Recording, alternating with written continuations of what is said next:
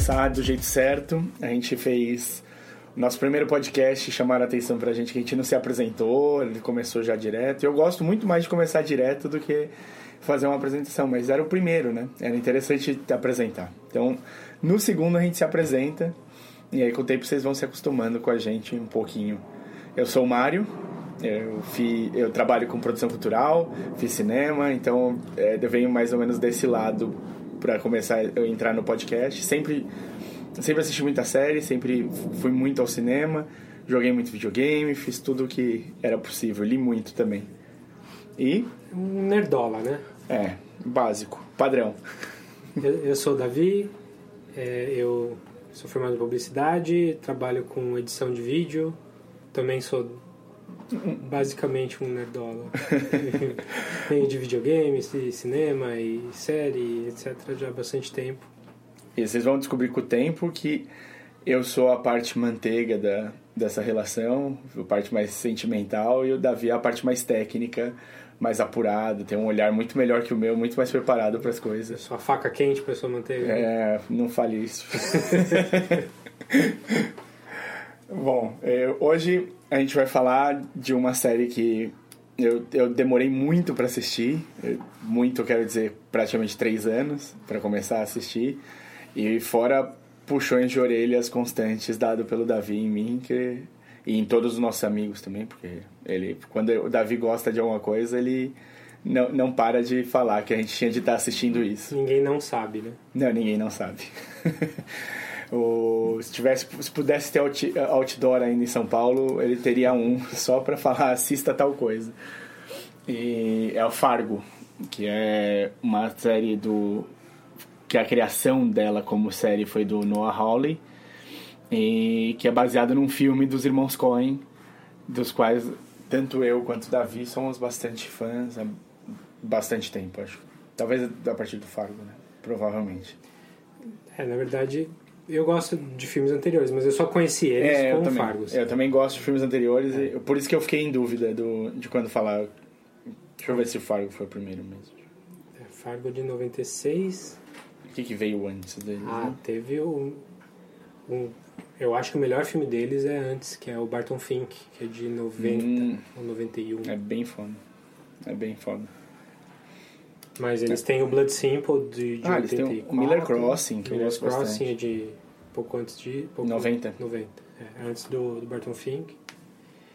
E Raising Arizona, que Raising... esse, esse eu não gosto tanto, não. O, o Arizona é Nunca fã. Mais, né? É, eu é isso. Acho não... que ficou isso em português. E... Por acaso, sempre que fala... Eu, eu, não, eu não vi inteiro o Raising Arizona. Eu vi pedaços sempre, tava passando na TV.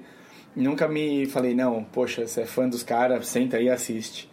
Mas por acaso, sempre que alguém fala Arizona, o...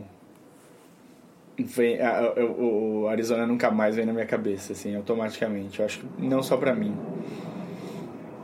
É, acho que vale a pena a gente falar antes da série e falar um pouco do filme. Do filme e da nossa relação com, com os Coen. Então a gente conheceu com o Fargo, certo? Certo. Que foi o primeiro que foi para Oscar. E também a gente já estava numa idade de a gente tem mais ou menos a mesma idade, a gente estava numa idade de começar a prestar atenção em filme. Que com, antes, uma outra, com uma outra cabeça, né? É, com... Que, com, quando saiu Barton Fink eu tinha 9 anos, então não tinha nem como eu tinha 11. saber do filme. Não, tinha 10, é isso. Não coisa. Foi 91? 91. Ele entrou no nosso radar com Far, depois o Big Lebowski... Nossa senhora. Acho que foi o nosso auge de adolescência aí também foi foi importante. E pers... o legal dos Coen são os personagens, né? É muito marcante, assim, você pensa... É, eu acho que eles têm pelo menos dois tipos de filme. Que é um filme do, do personagem, do protagonista, que só apanha a vida inteira e continua apanhando meio que sem explicação, e acho que é por isso que é interessante, que é o caso do, do Barton Fink, é o caso do a Serious Man, é o caso até do Inside Llewyn Davis, talvez. E tem o filme das pessoas que fazem por merecer, porque estão apanhando. Todo mundo apanha de alguma maneira. Sim. Mas que são as, as comédias mais, mais dark, assim, deles. Que aí eu acho que Fargo tem bastante Forte, disso, né? Sim. Mas não só Fargo, o próprio Lebowski também tem. E mais pra frente. ah, aquelas comédias que eu já nem gosto tanto, tipo Burn After Reading sim. e o Hail Caesar também, que são, são filmes bons e tal, mas. É, Aí o Caesar tem momentos incríveis, É. né? Eu, eu gosto, tipo, teria excertos do filme que eu tiraria pra fazer em outras, outras coisas. sim. E aí tem os filmes mais grandiosos dele, tipo No Country for Old Men. Então, No Country for Old Men, acho que é- se você não conhecia muito bem o, tra- o trabalho dos Coen, foi o primeiro que, tipo, realmente ninguém conseguiu escapar, assim. né? Foi indicado por um monte de Oscar, né? É, o, o Fargo, ele foi muito bem no, no Oscar, mas eu acho que ele ainda era uma época que talvez se assistisse menos Oscar no país, se tinha menos... Eu não sei, a sensação que eu tinha, eu era muito... Eu era, tinha 15, né, quando o Fargo saiu, então... Eu não sei se talvez eu assistisse menos Oscar, não sei o que que... Então, eu conheci Fargo, é, não exatamente quando saiu no cinema, porque em Araraquara não passou o Fargo, porque é Araraquara. É, mas eu lembro que ele saiu na, em VHS, numa coleção da Folha, alguma coisa assim. Ah, E eu lembro que por acaso acabou pa- aparecendo lá em casa. E não foi nem numa videolocadora Não foi você... nem na locadora. E era uma época que eu até ia bastante à locadora, mas esse por acaso não. Araraquara tinha cinema? Tinha, não, Araraquara até do inte- no interior para cidades daquele tamanho até que era boa de cinema. Era, Entendi. não é mais. Mas bom, no final das contas, assim, o... acho que ali no Fargo eles começaram uma sequência muito boa de filmes, os irmãos Coen, que eu acho que resultou, assim, me prendeu como fã do trabalho deles bastante, assim. Eles fizeram Fargo, depois o Grande Lebowski, eles fizeram um filme que, assim, é meio ame ou odeie, que é o E aí, meu irmão, cadê você? Sim, é É. é eu acho super interessante. Pode Nossa, não ser o melhor deles, mas. Não, eu adoro a premissa e eu adoro a música, É cara. Odisseia, cara. É Odisseia, Odisseia, é. no, no sul dos Estados Unidos. Não tem como Não, não, a- ser interessante. E a música, eu não sei o que acontece. Eu ouço, eu começo a cantar, passo o dia inteiro cantando Eu tenho a trilha sonora aqui também, acho muito boa. Constant Sorrow. É. E eu... E foi o primeiro filme colorizado por computador. Ah, é? É. Olha. Eu- agora faz sentido a- as cores do filme. Não inclusive foi do o primeiro, pôster. primeiro da história, mas foi o primeiro filme grande, assim. Que Bem eles mudaram tudo, a paleta de cores. Não, e é claro, da- vendo o pôster aqui, eu já vejo que não... Que a cor não é... Não é padrão, assim. Sim. E aí eles fizeram um homem que não estava lá. Aí você fala, nossa, agora vem, né? Agora vem os grandes. E não foi, né? Eles fizeram esse Intolerable Cruelty, que era... Eu não lembro nem como ficou em português. Que é com o George Clooney e a Catherine Zeta-Jones. É, esse, esse acho que foi o único deles que eu não vi. É, e é um, ele é um- uma comédia romântica dos Coen, então é... Eu não sei se eles acertaram a, a mão em cheio, eu não sei se a química pode ter dado certo. Eu lembro que eu fiquei um pouco chateado quando assisti, assim. Bom, tava- então você não ficou mais feliz com o próximo. Não, Matadores de Velhinha. É, Lady Killers, que já era um remake de um filme que já não era grande coisa e não ficou muito bom. Então, eles fizeram... O Matadores de Velhinha, eu acho que ele tem um, uma coisa boa, que é o Tom Hanks. Eu acho que ele tá... Ele tá de um... Com uma personalidade muito boa de, de ver... é, tipo, você tá acostumado com o Tom Hanks de um jeito, né? Tal. É como... Eu, eu comparo o, o personagem dele no Matadores de Velhinha com o personagem do Samuel Jackson no Kingsman. Que Tá. quebra essa expectativa do, do- da pessoa. É, o Tom Hanks é um poço de carisma mesmo fazendo papéis não muito bons. né? Difícil difícil ele tá mal no papel. Ele faz filme ruim, tipo Código da Vinci, essas coisas. Ah, sim, mas ele é super gostável, ele, né? É, ele é um cara muito carismático. Tá, não é à toa que ele, Que ele é quem ele é, que né? ele é quem ele é. E aí, depois do Matador de Velhinhas, eles participam no Paris Eu Te Amo e tal. Mas o que vai sair mesmo é em 2007 o No Country. For Old Man, né? E aí, a expectativa quanto a eles muda, né? Tipo, eles começam a ser um... um um desses caras que quando faz um filme novo, todo mundo espera pelo menos uma indicação ao Oscar, alguma coisa assim. Eles quebram a expectativa no ano seguinte do que com Quem Me Depois de Ler. Apesar de um puta elenco estrelado, Brad Pitt, os Cambal e tal. Ele é um filme que não é pra Oscar, claramente não é pra Oscar. E ainda assim foi indicado alguma coisa, não foi? Ah, eu não lembro. Eu só lembro que eu não gostei do filme mesmo. É, ele, ele tá longe, ele é meio Me o, o decepcionou. assim. Intolerable Cruelty, assim, do, deles. Mas depois veio meu filme preferido, que foi o A Serious Man, que cada vez que eu revejo eu vejo uma coisa diferente, assim, que é basicamente é como o livro a gente falou do no Leftovers, como um dos personagens gosta muito do livro de Jó, e o A Serious Man é a história de Jó. Sim. É um cara que não para de sofrer o tempo todo e ele não sabe o que ele fez e a gente não sabe o que ele fez, a gente não sabe se ele fez alguma coisa para merecer aquilo. Mas ele apanha do começo ao fim do filme. E o filme é um pouco sobre isso, sobre E também não- e não para, né? Ele apanha do começo até o fim do filme e, tipo, sei, sei lá, eu no lugar dele, na metade do caminho, já tinha falado, ah, se lascar, vai. É, vai fazer o quê? Exato. A vida dele. O que eu gosto muito do filme é, é justamente essa falta de propósito, assim. é- é- Então, eu acho que talvez por isso ele não seja um filme pra todo mundo. assim. Não, com certeza não. Eu já, já Ele apanhei muito por recomendar a Serious Man para as pessoas. Ele não é um cinemão, assim, né? Não vai lá esperando comer um balde de pipoca e sair feliz no final do filme, ou alguma coisa assim. Ele é um filme. É um, um, filme que espera outra coisa de quem tá assistindo, assim. Sim, ele não é um filme cabeça, porque ele é um filme engraçado, É, você é. dá risada nele, Uhum. mas é um humor diferente. Mas acho que no, no geral, assim, dá pra ver por que, que os Coens são quem são. Que tipo de coisas que eles têm ali, né? Que, que tipo de temas que eles, que eles usam e o que, que faz o cinema deles ser tão peculiar. Porque são dois caras e você assiste um filme qualquer deles, você sabe que Sabe é que é dos Coen? Não, totalmente. E eu acho que, é, sem entrar direto na série ainda, mas eu acho que o Noah Hawley pegou muito, bebeu muito bem da fonte, assim. Mas eu acho que antes de entrar no Noah Hawley e na série, vamos só fechar essa parte dos irmãos Coen, que falta também três filmes pra gente falar deles só. É, por isso que a gente não falou dos primeiros, né? É, tudo bem. É, um dia a gente faz um só pros irmãos Coen. Olha, dá pra fazer. Dá. É, é um tipo de, de cineasta que dá pra. Cada um vai ter um top 10 filmes deles diferente, totalmente diferente do, do, do outro.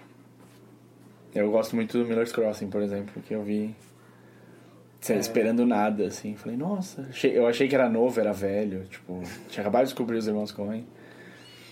Falei, nossa, eu vou assistir esse filme novo deles. E não, era bem anterior. Mas falta falar ainda do True Grit, que foi logo depois do, do Serious Man, que era um remake, né? Você tá me É. contando, eu não vi. É um remake do, do filme do, do John Wayne, dos anos 50. Ah, tá. É bom, mas nada demais. É um, acho que é um dos que menos parece deles. Dos filmes deles que menos parece ser deles. Entendi. Você acha que meio que foi É levado tipo por... Lady Killers. É, é bem assim. Não, não tem muita personalidade deles. É bom, é bom, é bem feito. É que interessante. regra- refilmagem é foda, né? É. Não, não ajuda o- a, a a visão única que eles têm fica comprometida, porque eles estão presos ao material, Sim. Já o filme seguinte é, pra É. mim, é um dos melhores. é um dos melhores pra mim também. Que é o Inside Llewyn Davis. Que cai um pouco nessa de protagonistas Que apanham. que apanham o tempo todo da vida.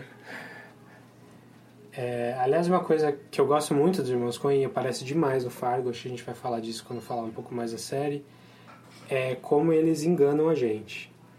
Os títulos dos filmes muitas vezes não têm nada a ver com o filme, ou, ou eles são feitos para Pra dar uma ideia. dar uma ideia a outra. O...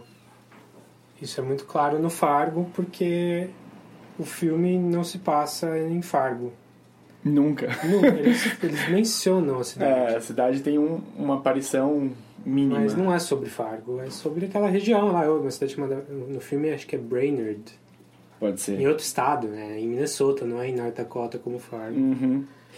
Mas dá pra ver isso no, no Big Lebowski, que o Big Lebowski não é o Dude, Isso aí não é o principal, né? não é o Jeff Bridges. Ele, é, ele também chama Lebowski, mas o Big Lebowski é o, O, o velhinho. o velho lá com quem confundem ele. O, a Serious Man não é o protagonista, é outra pessoa dentro do filme. E até o Inside Llewyn Davis, é, a gente não vê muito do processo, dos processos interiores dele no filme, só as coisas que acontecem com ele e como ele recebe isso. Então eu acho bem, bem legal essa história de, de, Se de preparar para uma coisa. Se preparar para uma coisa. Isso a gente vai ver bem na, na série porque ela começa com a frase que começa o filme. Que é. Essa, Baseada numa história real. essa é uma história real. É, é, essa é uma história real. E aí, por, esses eventos aconteceram em Minnesota, em tal ano, dependendo da, da temporada da série. E os nomes foram mudados a pedido Do- dos dos sobreviventes. O resto, E o resto foi mantido como aconteceu por, pela, pela honra dos que morreram. é, qual responsabilidade do diretor em, em, em falar a verdade pra gente? Nenhuma. Nenhuma. Eu acho isso um dos toques de gênio dos Coen que, que foi passado, foi transferido muito bem pra série. Sim. Bom, então agora a gente vai falar um pouquinhozinho só da série, explicar pra vocês o que vocês podem esperar. E depois disso, inclusive uma dica que deram pra gente, que eu vou. A gente vai começar a fazer. A gente vai colocar uma musiquinha De spoiler. de spoiler, pra vocês saberem aqui começa o spoiler. E aí, tipo, segura. Se você não quer ter spoilers, ou se você não tá em dia com a série, é, você segura um pouquinho. Oh, what a day. If that was me, I would have killed that man. If you don't stand up to the boss, the wine, you're just gonna get washed away. You okay there, Bill? Wife made spaghetti for dinner. Seemed ashamed to barf it up. gambling problem, I heard. You don't say. I heard drugs. I, I heard he like slept with a 13. 13- For Pete's sake, Bob, don't spread rumors. No, it was gambling. I'm glad my husband's dead. I'm gonna sing at his funeral. La la la la la la la la. It's a bit strange, huh? You think this could be like an organized crime thing? Give me the money. oh, I'm sorry. Scrunning?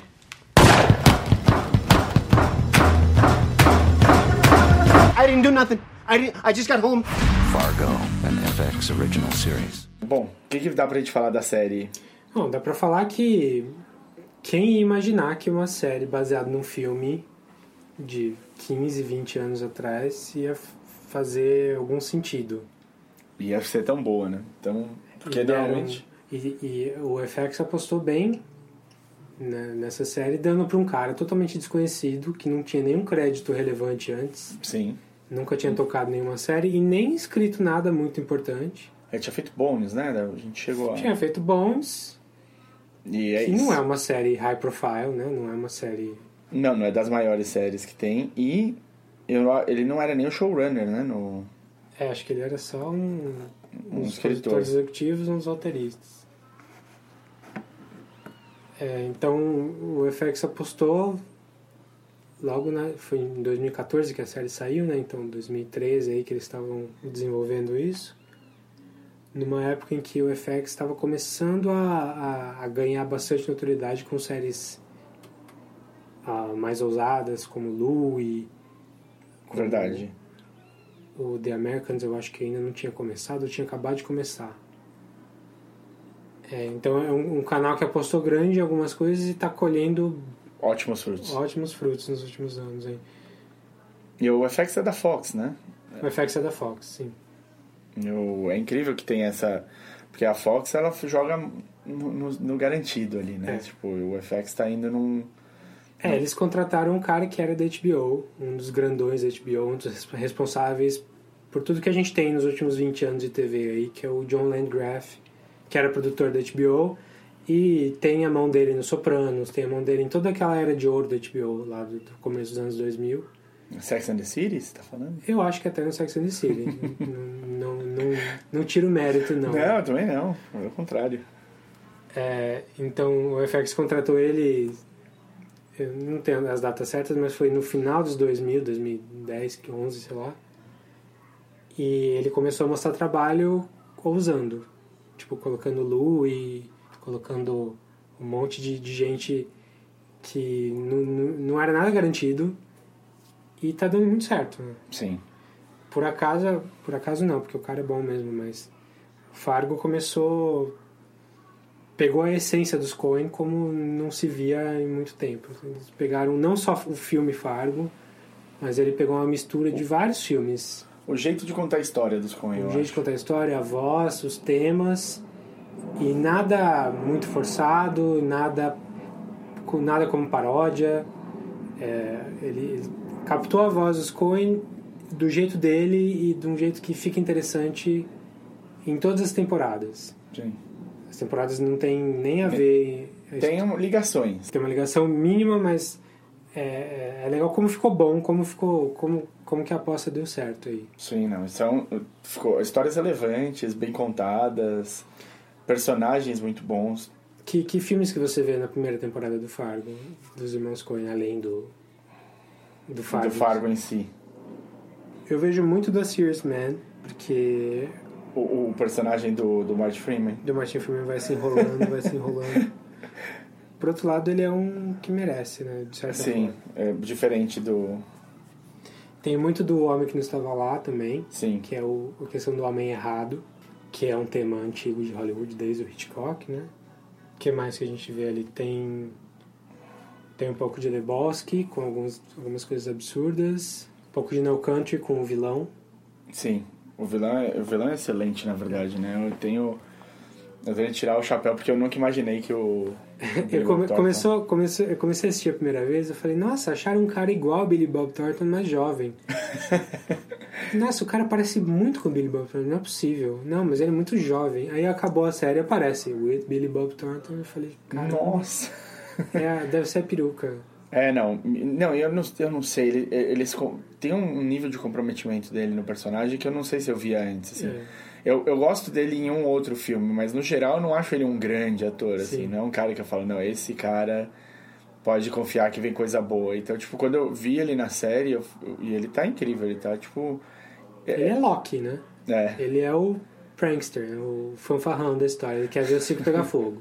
Não, e, e, e, o, o- e ao mesmo tempo ele age com. que ele quer ver o circo pegar fogo. Ele também ele age com uma segurança em tudo que ele faz. Tipo, ele sabe que as coisas que ele faz vão dar certo do jeito que ele tá fazendo. então. Ele é quase o agente sobrenatural da coisa toda. É, um pouco. Tem, tem uma. Tem, assim, não, eu não diria que é sobrenatural, mas, tipo, é borderline ali, assim, tá? Ele tá sempre três passos à frente de todo, Todo mundo. Ele é um bom enxadrista. É, e ele improvisa muito bem, as coisas acontecem.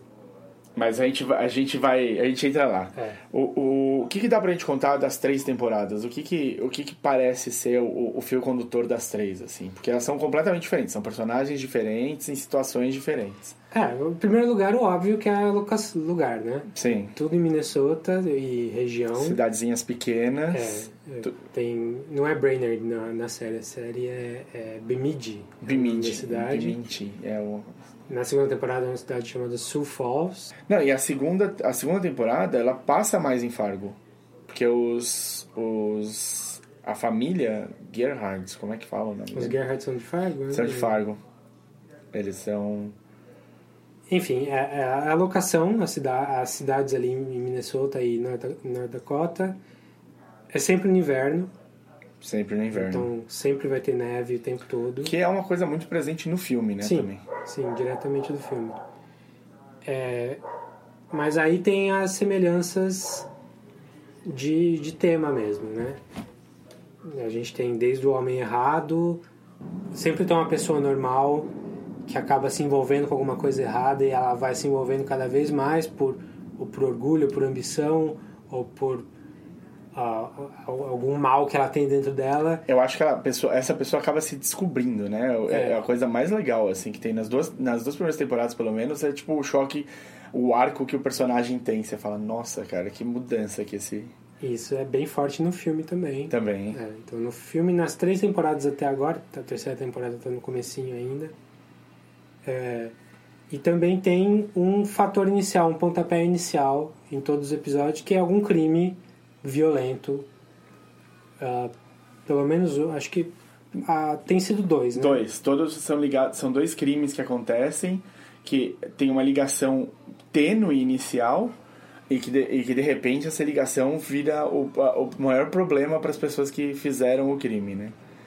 O, o- no- sem dar spoiler nesse momento, então é, por enquanto ainda é isso. São dois crimes que têm uma ligação muito, muito tênue e que vai, vai, vão se complicando com o passar do tempo e com esse personagem sempre tendo esse como catalisador esse personagem que é uma pessoa normal, numa situação ab- absurda, difícil, de- delicada, e que começa a se descobrir que tem é mais do que só uma pessoa normal, assim, dadas as circunstâncias, ela- essa pessoa é o, o rise to the occasion, né, o termo, mas eu não, não consegui pensar ele em português. Mas é, e aí eu, eu acho que a primeira temporada mostra isso num nível ma- maior até do que na segunda, né? Essa, o, o- a gente falou que o vilão da primeira, da primeira temporada é um, um enxadrista, né? Um cara que tá sempre três passos à frente de todo mundo. Mas esse cara normal da, da- do negócio, quando ele começa a, a entender onde ele tá se metendo, ele faz coisas, ele, tá, ele monta situações que você fala, meu, que frio, que como ele tá sendo frio nesse momento, como ele já entendeu o que ele precisa fazer e já tá um passo à frente também. Ao mesmo tempo dá pra ver que ele, ele tá fazendo aquilo com, com sem experiência. Ah, ele não é do Oh, métier, né? ele tá fazendo pra salvar a própria pele sempre. Bom, então as, as três temporadas, apesar de não terem ligação muito direta, até porque a primeira é em 2006, A segunda é em, Em 79, acho. 79 e a terceira é 2010. Isso. Então elas não têm. A primeira e a segunda tem um personagem em comum, mas também é muito pouco.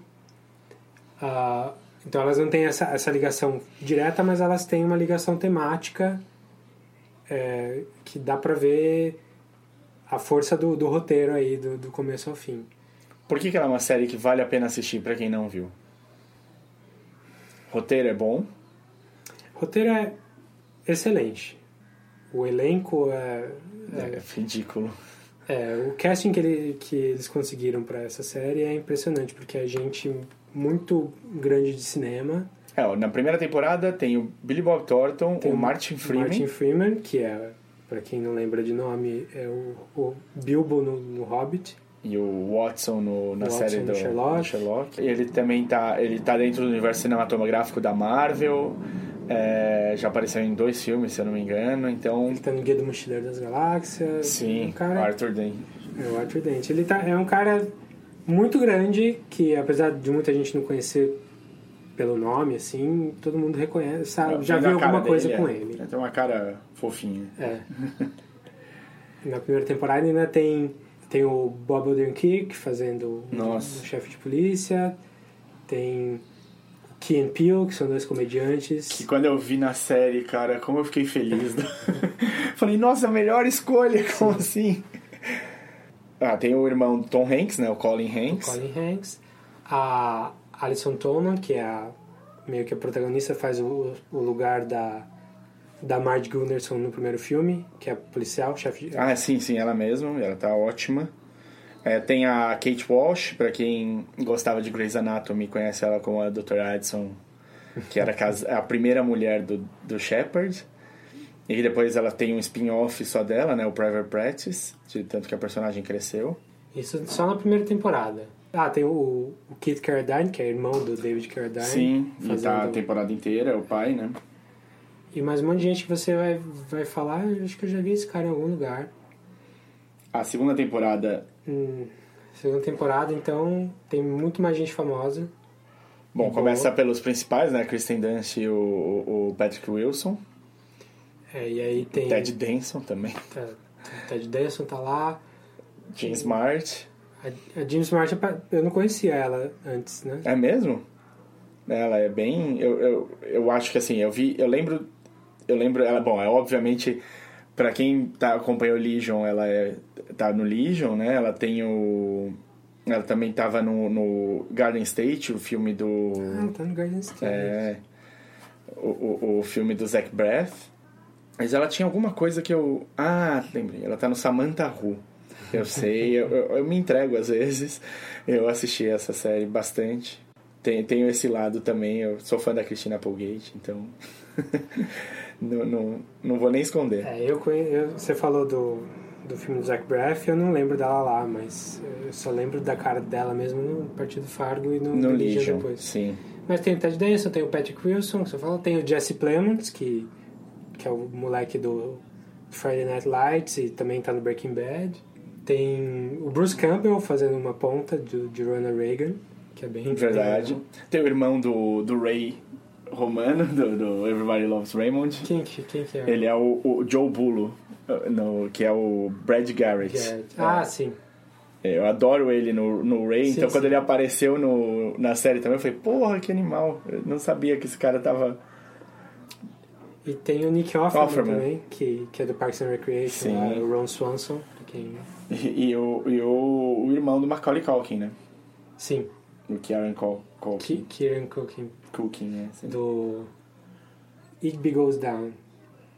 Você viu esse filme? Qual que é o nome? Como, Igby Goes Down. N- tá, o, como é, você não lembra como foi em português, né? Ah, Vai, a gente não olha. em português. Yeah, Mas ah- ele é um filme, filme bem independente de, dos Tenenbaums, assim, parece uma cópia dos Tenenbaums. Ah, tem a. Salvo engano, tá? Me, me corrijam se estiver errado, mas a Kristen Milioti, que também tá, faz a temporada inteira, ela. Ela fez How I Met Your Mother, ela é a mãe. Ah, é a mãe, né? Uhum. Mas é isso, esse é o. É, e na, na terceira temporada, então, Socorro. o cast fica maior ainda. O cast fica mais importante ainda com o Ian McGregor, com a Carrie Coon do Leftovers, A Mary Elizabeth Winstead. a Mary Elizabeth Winstead, com... Tem uma coisa que é engraçada na, na série, é que a, a descaracterização do ator é tão grande. O, o Ian McGregor, na terceira temporada, faz dois papéis. Ele faz irmãos. Um irmão, você bate o olho e você sabe que é o Ian McGregor. Ele é o Ian McGregor. Agora, o outro irmão é um absurdo. Se fosse só o outro irmão, você, você ia pelejar um tempo pra descobrir é, que um era... gordo careca de bigode. É muito bom. Tem é o Michael muito bom. Stuhlbarg também, que Sim. é o cara que faz o Homem Sério lá, o, Uhum. o Serious Man. É, en- então, então, a pergunta era por que, que as pessoas deveriam ver Fargo? Então, primeiro o roteiro, que tem, pega a linguagem dos Coen de um jeito que não se vê fora dos Coen. É, não é uma paródia, é uma coisa que melhora, é que, que faz um riffing em cima do, do texto deles de uma maneira bem interessante, usando todos os temas deles, sem, sem ficar numa autoparódia. O elenco é excelente e a direção eu acho excelente também. É, Sim. é muito, ah, muito bem cuidado. Como que a história é contada, que tipo de cena vai aparecer em qual coisa. Você sempre é surpreendido de uma maneira... é, em, em quão artístico, em quão artístico é o As jeito- escolhas. as escolhas de, de colocar cada cena ali. É, isso mesmo. A edição tá muito legal também, tipo... E eles vão melhorando, né? A edição da primeira temporada é muito boa, mas na segunda eles começam a usar um- umas brincadeiras com a câmera que eu acho incrível. Bom, acho que tá bom. A gente vai entrar um pouquinho agora em spoilers, é, até porque senão vai ficar muito longo. É, basicamente, vejam Fargo. É, para mim é a melhor série que tá no ar. Melhor até do que o Leftovers, que a gente falou que eu adoro, mas Fargo é uma série que eu, eu acho muito mais interessante de ver, assim, mais divertido. É, não, sem dúvida, eles têm um, têm um quê de, de comédia que não dá pra você tirar do... É, é, é um humor negro, mas é, é muito bem construído. Não é, não é espalhafatoso. É... Então, basicamente, é vejam Fargo. Maravilha. Então, musiquinha.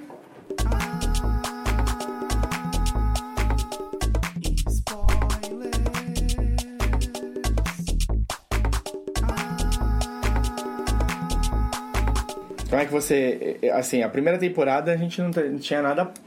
Você tinha alguma expectativa pra primeira? Não? Desde o primeiro episódio eu só pensava como é que eles vão adaptar um filme de uma hora e quarenta em uma série de 10 horas. 10 horas, Até né? porque cada episódio eh, foi uma, uma coisa que eu ouvi um dos produtores falando, que eles falaram pro FX e o FX concordou. É, a gente não vai ter limite de tempo. Ah, é. Então não é uma série de 42 minutos como toda série de mais quadradinha tem. Então o primeiro episódio tem uma hora e 15, os outros têm 55, 62 minutos. Uhum. Então é, Se vira FX pra Se fazer a grade FX, funcionar. esses caras toparam, que é ótimo. Mas O que eu fiquei, que eu fiquei pensando no- desde o primeiro episódio é como é que eles iam fazer essa adaptação e dá pra ver logo no primeiro todos os elementos do, do filme. Sim. E de vários e de outras coisas do, do, dos Coen, né? E a Molly, a, a, a personagem principal feminina na, na- Provavelmente, assim, ela... É, é um, são três players, né? A primeira temporada. É o, o, o personagem Martin Freeman, o Lester. Eu vou ter dificuldades, eu vou olhar toda hora, porque os nomes não colaboram. É, O- o Nygaard. É, Lester Lester Nygaard. Nygaard. O, o Malvo. Putz, eu nem lembro o sobrenome É, você dele. nem descobre o nome dele no primeiro, no primeiro episódio, né? Você descobre mais pra frente. É, Lorne Malvo.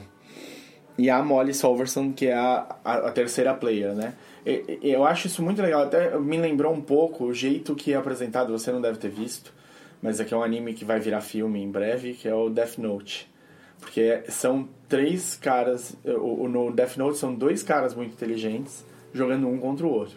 Eles estão o tempo todo tentando estar um passo à frente do outro para conseguir pegar, ah, ah, pegar um ao outro. Então, e essa a, a sensação que dá é assim, é, pare- é parecida. A Molly, por exemplo, ela sabe que tem algo errado, desde o começo ela sabe que tem algo errado com na história do Lester. E ela fica tipo, ela e ela não tem tipo força é, dentro do trabalho dela para poder investigar aquilo abertamente. Ela precisa fazer do dentro das regras da polícia e tudo mais, dentro das ordens dos superiores. Ela só começa a se envolver mesmo quando o chefe É, morre. Morre.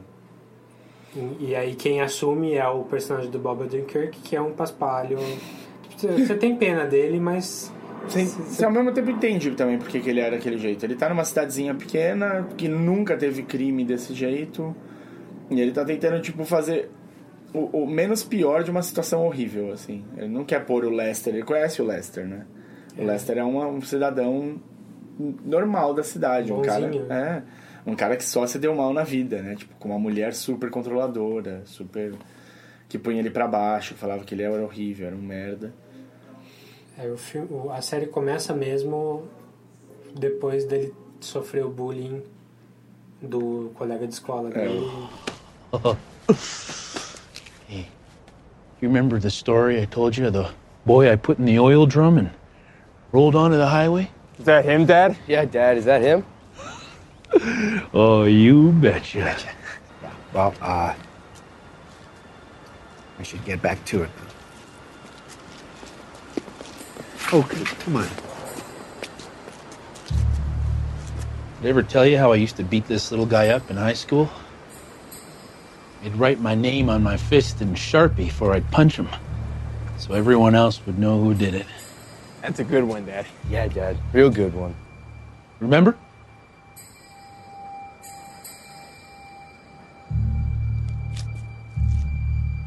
Yeah, I, it's, it's a long time ago.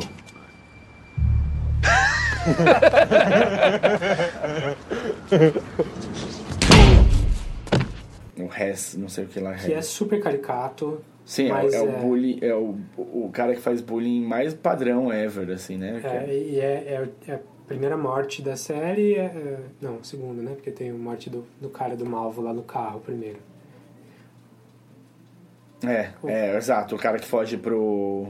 A série abre com uma cena igual a do filme. Sim, o cara que Que é morrendo o no cara filme. fugindo do porta-mala do carro na neve. Mas depois já, É outra história. é outra história. Mas o, é, o. O bully é tão bully, com os filhos tão retardados e insuportáveis, que quando ele morre, você fica super feliz. É, Você quer que o, que o Lester fale sim pro. pro, pro, pro Malvo lá naquele hospital. É, tanto quanto ele quer falar sim, mas sabe que não deve. Sim. Até porque se você passou por qualquer situação de bullying na vida, por mais caricata que a- a- a- o personagem seja e a situação criada seja, você passou por alguma coisa parecida com aquilo já. Bullying nunca é muito original, Não. né? Se bullying fosse original, o cara ia pelo menos ter mérito. Se o bullying fosse original, a gente aplaudia. É. Parabéns. Não, e o cara provavelmente ele não seria um, um, um bullying, não seria um bullier, sei lá, como é que fala? Bully. Bully. Bu- um bully. É, é, padrão, né? Ele seria um cara. Um, ele teria um quê de, de gene louco ali, se ele fosse criativo no É, E bullying. aí, pra ele morrer no primeiro episódio, não, não daria muito Não daria, ao contrário, você queria ver mais, né? Desse cara. Então o filme começa mesmo quando ele aceita o. Quando ele não diz não pro, Pro Malvo. pro Malvo. Pra Então, proposta é que o uma Malvo questão fez. bem de Fausto mesmo. Né? Ele teve a oportunidade de vender a alma dele ali naquele ponto e ele Aceitou. aceitou. E aí a vida dele muda, porque o Malvo também coloca uma semente na cabeça dele de que ele não precisa aceitar as coisas como elas são. Ele pode fazer algo quanto a isso. Ele lida do melhor jeito com isso? acho que não. Mas que a vida dele muda, muda. E eu acho que assim, tem o, o- o- falando de arcos, né? Porque não vamos discutir personagem a personagem, porque Não, até eu acho assim, os três personagens mais interessantes são esses três, assim. O, o resto são muito bons de apoio, são personagens incríveis. Eu acho o, o, a família Greenlee muito legal. A, meni- a filha, a Greta, é muito legal. E eu acho que o, Bob, como é que é? Odenkirk que fala? Odenkirk. Odenkirk, é, ele, é- o personagem é legal, você entende e tal, e eles são ótimos pra dar essa a magia da, do- dessa realidade, dessa cidadezinha, assim, mas eles não são o, o fio motor da coisa. É, pensando bem, pensando bem, o personagem do Colin Hanks é essencial para filme, Pro- Pra série andar. pra, pra série andar, no, pra série se finalizar principalmente. É, ele tem três grandes momentos, né? Ele tem o momento, a primeira vez que ele encontra o Malvo, Que ele descobre que ele não, não quer ser policial porque ele é muito bonzinho e muito medroso. sim. A segunda vez que ele encontra o Malvo, que é quando ele fala, não, agora eu vou fazer o certo e prende o Malvo, e aí ele tem uma lição de, tipo, o, o que é o, o, o que o ser humano pode ser, né? Tipo, como é que você mente assim? É, muito bom. E o grande final quando ele finalmente dá fim ao Malvo. Ao Malvo, ele encontra a cabana e... Então ele, ele talvez não seja um dos protagonistas ali em termos de levar a temporada inteira, mas ele tem pontos ali que, fe, que amarram a história de um jeito bem Que é, ele é bem necessário, é bem necessário. E eu, assim, de arco, eu acho, por exemplo, a- o arco da Molly super padrão. Não tem nenhuma... Ela é inteligente e é esperta desde o começo e isso termina sendo é, pago, vai, é recompensado. Ela vira chefe de polícia do lugar porque o, o, o, o Bob Odenkirk, não, não sabe que ele não tem o, o, o quanto o que precisa para isso, né? O Ela é a nossa heroína mesmo. É. E que é, vem direto do filme, do papel da Frances McDormand. lá. Sim, exato. É, Eu acho que ela é um, um belo para ele, um belo, uma bela para um belo paralelo da da Francis. Sabia que era com para e, e não tava não tava achando da Francis, do personagem Francis com a primeira temporada. Sim. E é o que parece que, por exemplo, a, a, a Cora vai ser agora, né? A Glória. Esqueci o nome da personagem dela. Da Carrie Coon? É, a Carrie Coon, isso aí. Tem, me parece que ela vai ser esse mesmo tipo de personagem. É, que é a pessoa correta, centrada, é, a heroína da história mesmo. Que é, acho que dá um pouco de equilíbrio pra série, porque Você precisa, né? Se, é, se tiver todo só. mundo é louco, a gente não consegue segurar muito bem essa história. Não, e você precisa de alguém pra você fazer, fazer sua âncora emocional dentro, Sim. né? Tipo, você precisa torcer por alguém ali um pouco. É, na, na segunda temporada é o pai da Molly. Sim. E isso é legal, né? Essa, essa, essa única amarradinha que eles fizeram da primeira com a segunda temporada é muito legal, porque na primeira temporada você vê o Lu e ele é dono de um diner e você sabe que ele foi policial. E é isso que você sabe. Ele tem ali a, a shotgun dele e tal. Mas aí quando começa a segunda temporada e o personagem, vai, o principal nesse sentido, é ele, na época dele de policial, é legal. Eu acho Sim. que faz um. Inclusive, o, eu lembro de ter visto um monte de entrevista com o Noah Hawley logo depois da primeira temporada. E antes deles saberem que ia ter uma segunda temporada, eles não estavam planejando a segunda temporada. Aí eles é, foram renovados e ele pegou uma, uma ideia que apareceu num texto da primeira, que era quando o Malvo encontra o, o, o Silverson no, no bar no, no café dele, café. pedindo informações sobre o Lester. Lester, já no finalzinho da. No finalzinho, no penúltimo episódio. E ele fala. Had a case once. Back in 79. I'd tell you the details, but it'd sound like I made them up. Madness, really.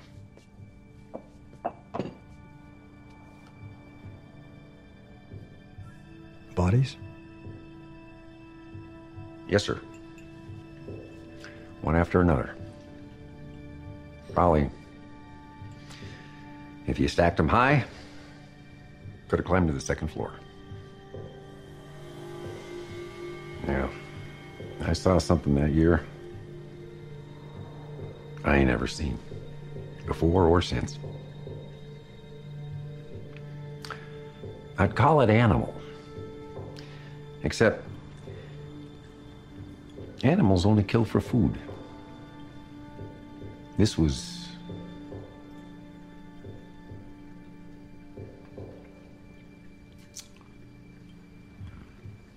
Sioux Falls. Ever been? E ele pegou essa coisinha que ele escreveu ali só pra dar uma motivaçãozinha essa pra cena e construiu a segunda temporada inteira em cima disso depois. Com uma, uma das cenas mais incríveis da TV. É. Ah, tipo.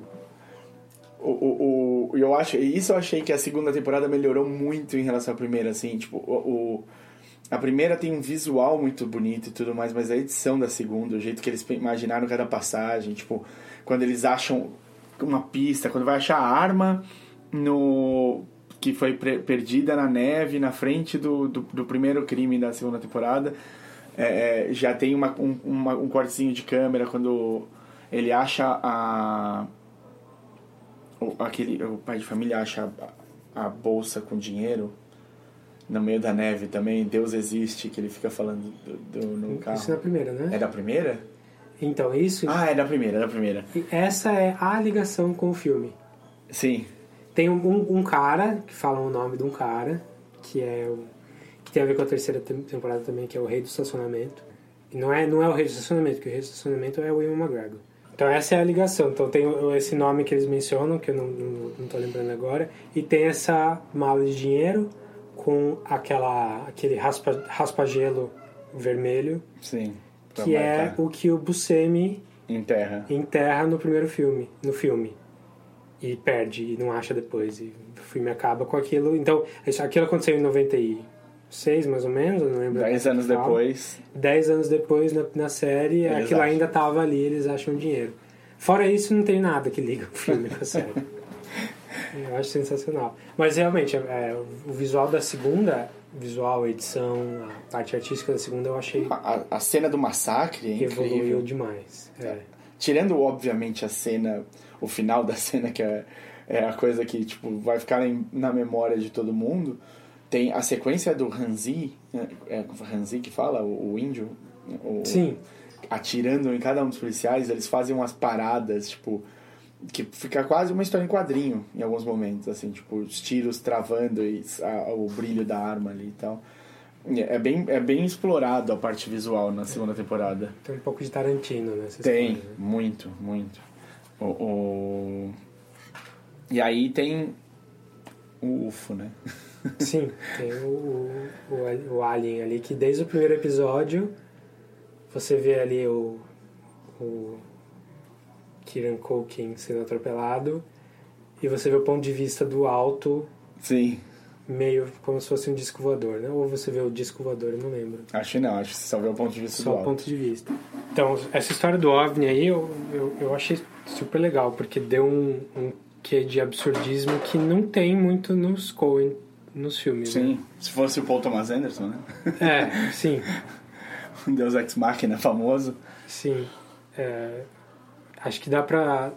Ele insere no tipo de humor dos Coen quando eles claramente veem o OVNI e a Kristen Dunst fala. Ah, é um- it's a flying saucer. É, tá, é um explorador, vambora. Vambora, exato. Então, Foge. Em vez de, tipo, mudar a vida. É. Realmente. É, foi um pouco de misdirection, né? de, de enganou a gente achando que ia ser uma coisa importante E no fim, em termos de, de trama mesmo, não Nada, tem importância. nada, é importante só em, em questão temática. Salva a vida do Lu. É, E é engraçado porque o Lu tá na primeira temporada e não se comenta sobre ele ter visto um OVNI no massacre de Sioux Falls. ele tá normalzinho aposentado, dono do café dele, servindo bolo pro, pro assassino. Seria incrível se o café dele chamasse tipo UFO, né? É. Alguma coisa assim. A gente nunca tivesse parado pra pensar que tinha esse link. Mas não, nem isso. Já a terceira temporada não dá pra saber muito ainda, porque a gente tá no comecinho. Eu vi só dois episódios. Você viu um só, né? É, eu, vi- eu li o segundo porque eu queria estar mais ou menos preparado. Mas o terceiro foi ontem pra hoje. É, a gente ainda tem que assistir. né? Mas pelo histórico já dá pra, dá pra esperar grandes coisas aí. E o. O que, que você acha, assim? Eu... Ficou fácil de fazer um paralelo entre o, o Lester e a. a Peggy. Da- o Lester na primeira temporada, a Peggy na segunda, são os personagens normais, que uma vida normal, e que a situação extrema faz eles mudarem. Revela quem eles são de Isso é verdade. verdade. Tudo que a Peggy queria era ir pra Califórnia. É, eu, eu acho que é, é isso mesmo. Dá, dá sim pra traçar e já dá pra ver isso, pelo menos no comecinho da terceira aí, com o, o personagem do... O Ray. O irmão gordo. É, eu, do- eu, do eu acho que é, o- é o Ray ou o Emmett, né? Não... Mas é isso, o, o, o Ray é o, é o irmão gordo. E o Emmett é o irmão rico. Então dá pra ver. Na verdade, os dois estão meio que se envolvendo com, com coisas erradas, né? O, o, o Emmett se envolvendo com a Com- com- Nikki, Nikki Swango, Não, não, a Ray. O, o Ray. O Ray tá se envolvendo- é, o Ray com a Nikki e o Emmett com o, o Varga. Varga. Aliás, nunca coloquem o Google no Google o nome dele. Na verdade, o, o, o, Ray e a Nikki eles só se envolveram com ares condicionados, né? Foi isso. É, ele, ele, do mesmo jeito que o Lester disse sim ou não disse não pro Malvo na primeira temporada, o Ray ah, topou ah, as ideias erradas da, Da Nikki. da Nikki, né? E o, o, O Emmett Emmett aceitou o empréstimo dos, do sindicato lá de, do crime. achando que ia ser só um empréstimo normal.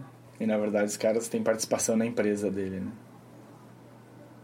É, eu ainda não, não saquei por que, que ele não, não cortou logo no começo. Né? Acho que faz parte da, da, da temática da série, mas. Mas até então eles não fizeram nada errado, né? Eles pegaram emprestado e iam devolver e não tinha negócio escuso no meio até então, certo? Até, até onde a gente sabe, não. Vamos Então, ver. Teoricamente eles poderiam ter procurado a polícia Ou naquela hora e resolvido. É, isso, na verdade, o que me, o que me surpreendeu da coisa toda foi a Nick ligar pra polícia. Porque se tem uma coisa que não aconteceu nas outras temporadas, é alguém que, fez, que faz uma coisa e, e, tipo, dentro da jogada da, da pessoa tá chamar a polícia e pôr a polícia no meio. É, Isso faz parte do jogo dela. né? É, a não ser quando o, o Lester chama a polícia depois que matam a Linda, né? Mas aí também ele não tinha feito nada. Ele sabia que tinha essa chance do, do Malvo estar esperando lá dentro. Ele dá o casaco dele pra ela. Bem- Ali é o ponto mais cruel, né? Bem cuzão. Puta que eu pariu. Dá pra ver que é um, o cara só se importa com ele mesmo. Sim. E, eu, e essa passagem de tempo da primeira temporada é legal também, né? Esse. Tipo, porque a primeira temporada vai no crescendo, no crescendo, no crescendo, chega num, num momento que continuar daquele ponto ia ser impossível. Ou todo mundo morria, ou alguma coisa acontecia. Que, E aí- que é o tiroteio no, na neve, na nevada. É, exato. Meu Deus do céu, aquele tiroteio. Sensacional. É, eu acho que é o melhor episódio do, da primeira temporada, aquele lá. É, o, o penúltimo também é, que é o do elevador. Ah, é, nossa. Mas é porque. E, e, e aí é legal, porque o personagem do Malva e, e do Lester são muito bem construídos, assim. Então, É, tipo. Tanto que começa esse penúltimo episódio com esse pulo de tempo em que o Malvo tá ali de cabelo branco, dentista, falando de coisas de dentista.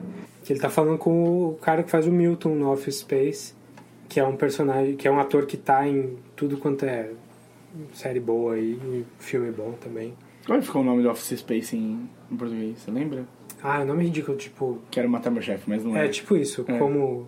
Como enlouquecer, Enlouquecer seu seu chefe. Boa. Ah, tem tudo a ver com a história chefe. do Não filme. é? É Mike Judge, né? Mike Judge. Que tá fazendo um ótimo trabalho no Silicon Valley agora também. Sim, é uma, é uma que a gente pode entrar depois também.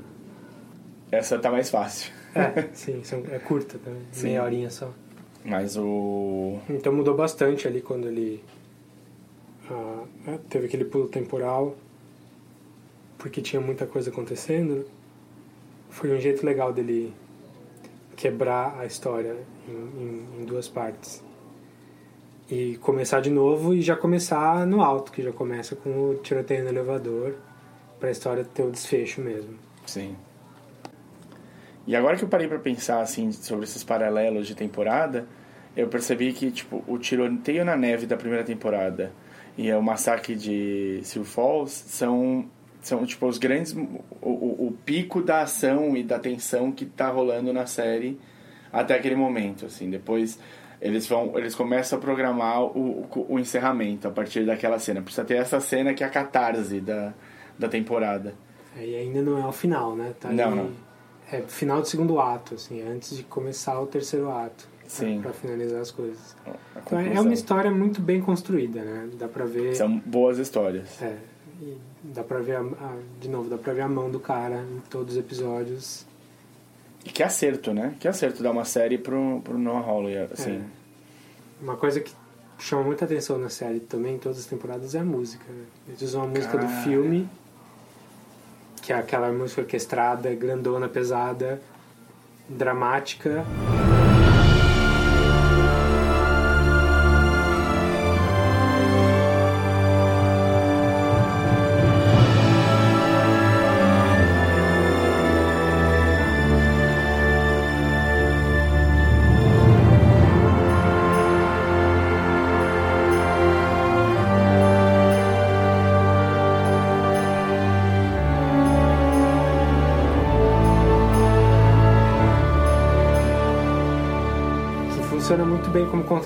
Contraponto a, a- ao humor do filme, mas também funciona junto com as coisas pesadas que acontecem na série, as, as mortes bizarras. E Na além. ter- Na terceira temporada, acho que no primeiro episódio, quando ela invade a casa do, do padrasto dela, tem uma música que acompanha ela entrando com a armada e, tipo, entrando quarto por quarto pra ver se ela acha quem, quem tinha invadido, que é muito pesada também. é- Melhora a cena uns 500%, assim. E também tem o jeito que ele usa a música que não é a música, o score, né? Não é a música orquestrada, que são as. Isso na segunda temporada aparece bastante. Tipo, ele usa War Pigs em uma sequência na segunda temporada que é incrível. E acho que a minha. Tem, tem uma do, do Pink Floyd também, o On the Run, que é uma, uma faixa mais instrumental, mas também. é, você não vê isso na TV geralmente. Mas acho que a minha preferida é, é uma música do Jethro Tull, Locomotive Breath. Ah, também numa sequência de ação, assim, que a hora que eu ouvi, eu falei, não, é, é isso aí mesmo. Não, não, não tem como negar o valor dessa série. Né? Depois, depois do cara abrir com Locomotive Breath, que nem é uma das músicas mais famosas deles. Sim. And that, there's a word for that. Called managing up. Which, if you want to rise to any kind of power in this organization, is something you'd better learn. Because they'll say to you, go out, do the job, and don't worry. But in fact, what they mean is talk them through. You understand? It doesn't matter if it's washing machines or cocaine, whores or horseradish. They, the powers that be, they need to know.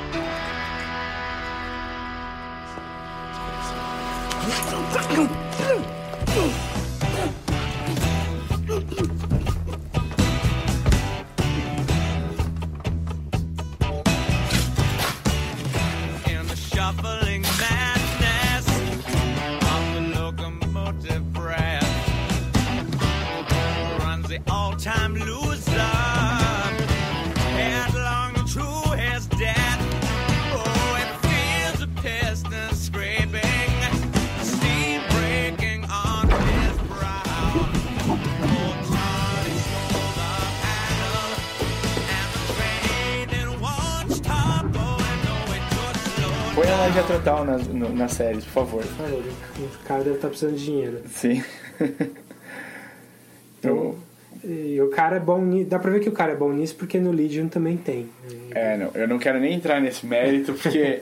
A gente vai falar mais de Legion em algum É, momento. Em algum momento. A gente foi o primeiro podcast que a gente gravou e foi logo antes do último episódio da temporada. Então a gente achou que era justo fazer direito, gravar o Legion do jeito que ele merece, com a temporada fechada, pra poder falar de tudo bonitinho. Então a gente vai regravar isso daí eventualmente, e porque merece. A série é muito boa também. Sim. E aí a gente fala mais do Noah Hawley também, porque, né, é- essa, é- esse podcast ficou centrado muito no trabalho do- dos Coen, e a gente tratou um pouco do Noah Hawley, mas a gente não foi a fundo. Ele merece um, um carinho especial também, porque É um cara que apareceu há pouco tempo, mas ele apareceu só acertando, só fazendo coisa boa. Mal te conheço, mas já te adoro, É, né? sim. Então, assim, e, e essa a escolha do visual que ele faz na- no Fargo, é, a escolha de música que ele faz para casar com as cenas, as- são é, o roteiro, os personagens, os nomes dos personagens, tudo isso pesa muito. O visual o- agrega o- o- muito para o conceito completo da série, assim. Então, Ah, tem, tem mais um detalhezinho que, que eu tava lembrando aqui, que eu também gosto demais da série toda, que são os nomes dos episódios. Eles geralmente têm a ver com algum conceito filosófico ou matemático ou é alguma coisa meio relativamente é, intelectual. assim. Então, o primeiro, primeiro episódio da primeira temporada é The Crocodile's Dilemma, é o dilema do crocodilo. Aí tem The Rooster Prince, tem ah, Who Shaves the Barber, que é um conceito de filosofia de. Lembrando um pouco de cabeça aí, é uma brincadeirinha que numa cidade tem um, um barbeiro que faz a barba de todas as pessoas na cidade. Mas quem, Quem faz a barba quem faz a barba do barbeiro? É, e- e sempre tem um conceito, tem o, o- a Fox, a Rabbit and a Cabbage, sim. que é aquela, aquela brincadeirinha de lógica de você precisar atravessar um rio com. Nesse caso, são, eu, eu conhecia com a raposa a galinha e o milho. É, então, a, gente não usa tanto cabbage aqui quanto eles lá. Mas eu gosto muito da resposta que aparece no episódio. Como a gente tem spoilers, acho que dá pra lembrar. O Key and Peele, É, o- os policiais, os policiais o Butch e os o... agentes do FBI É. estão lá deitados no chão falando. E um deles lembra dessa, dessa historinha de lógica e fala: A man has a fox, a rabbit, and a cabbage. What man? Any man. A- a man. Colonel Sanders? Why would George W. Bush have a fox and a rabbit and a cabbage? Just listen. A man has a fox, a rabbit, and a cabbage, and he wants to get across the river, but his boat can only carry one of them at a time. Get a bigger boat. No, no, that's not an option. And here's the problem. If the man leaves the fox and the rabbit alone, the fox is going to eat the rabbit, and the same for the rabbit and the cabbage. So, how does the man get all three of his items across the river without losing any of them? Butcher ducking. Oh, what's that now? Stuffs the cabbage in the rabbit, and the rabbit in the fox, and he eats all of them. That's not the answer. It's an answer. Eu achei uma ótima resposta pra quebrar a, a lógica da coisa. É, va- vamos esclarecer então. A resposta pro joguinho é. a- a- o problema é o seguinte: você tem a raposa, coelho e, e o repolho, e você tá de um lado do rio, você tem que atravessar pro outro lado do rio com todo mundo, mas você pode, só pode levar dois de cada vez no Um barco. por vez, um por vez. É um por vez no barco. Um por vez no barco. E aí, assim, se você deixar a raposa e o coelho, a raposa come o coelho. Se você deixar o coelho e, E o a- repolho. o repolho, o, re- o coelho come o repolho. Então, só se você levar o coelho, Então, a resposta é: primeiro, leva o coelho, volta sem ninguém, volta sem ninguém. pega a raposa, leva a raposa, volta com o coelho, deixa o coelho e leva o repolho, aí volta sem ninguém, pega aí pega o coelho e, e- Pega o coelho e pronto. e pronto. Então, se você não conhecia esse, esse joguinho, agora conhece. É, mas tem outros títulos legais, tipo, no segundo- na segunda temporada tem O Mito de Sísifo, que é o nome de um livro do, do Albert, Al- Al- Albert Camus. Albert Camus, Albert Camus. É, o, o correto é esse, mas aqui É. a gente fala Albert Camus É mesmo. isso aí. Tem um, um episódio que chama Palíndromo, que é o, o último. É, então sempre, sempre tem um, um pouquinho a mais ali pra você ir fuçando e desenterrando nos episódios. Então o episódio dessa semana do, do- que passou agora, o terceiro episódio da ter- terceira temporada, chama The Law of Non-Contradiction. A lei da não contradição. É. Então mais um motivo aí pra vocês gostarem da, da série e do, e do roteirista. Pode achar ele pretencioso, mas eu acho que funciona muito bem. Não, é, é que bom. Tem, é bom ter pretensão de fazer algo mais do que você está fazendo só, né? Isso, isso que faz as coisas serem estarem num nível acima do que está sendo feito mesmo. Sair da mediocridade. Né? É. Então é isso, pessoal. Acho que conseguimos nos apresentar, apresentamos o, o podcast um pouco melhor, falamos bastante da série, falamos bastante dos coin. E acho que assim, se vocês quiserem falar, dar dicas pra gente, como melhorar, é, ou vir tirar dúvidas, ou dar ideias de próximos podcasts que a gente pode fazer. Vamos falar da série que a gente falou mesmo. Aí no, no- episódio seguinte a gente faz um, um follow-upzinho pra coisas que a gente não mencionou, que vocês acham legal que a gente mencione também. Por que, que vocês gostam da série? Por que, que vocês não gostam da série? Sim, principalmente, porque no geral a gente vai, tá, a gente vai falar aqui de coisas que a gente gosta. Então, o, o- é bom ter também um, para, um, um- alguém que não gostou, né? Pra gente poder falar, olha, então isso aqui realmente não... Pra gente explicar como, por que, que a pessoa tá errada por não gostar. também. é, exatamente. Então, escrevam pra gente no podcast catchingup arroba gmail.com Aí a gente responde, ou a gente responde por e-mail, ou a gente responde aqui no próximo podcast mesmo. Já tem uma listinha de coisas que a gente quer falar. Eventualmente a gente vai expandir, vai sair do mundo das séries. Vai ter uma parte um pouco de filme, vai ter para jogos. Então, tem muita coisa legal que a gente já programou. E a gente tá pensando em, em sempre ouvir mais o que vocês querem que aconteça também. E quanto mais participativo, melhor. Para isso, além do e-mail, você pode encontrar a gente também no Twitter. O meu Twitter é arroba o desinformante. E o Twitter do Davi, É arroba Dedonato. Davi Donato, D Donato. E o desinformante, Isso. que é a pessoa que tira as coisas das formas, né? Isso, exatamente. Eu, eu, eu ajudo confeiteiro. Confeiteiro. Então, se vocês quiserem também, procurem a gente no Twitter que a gente vai estar lá para responder, para conversar, falar mais das séries, falar das próximas que a gente quer fazer e ouvir dicas que vocês tenham, coisas que vocês gostariam que a gente falasse. Então é isso.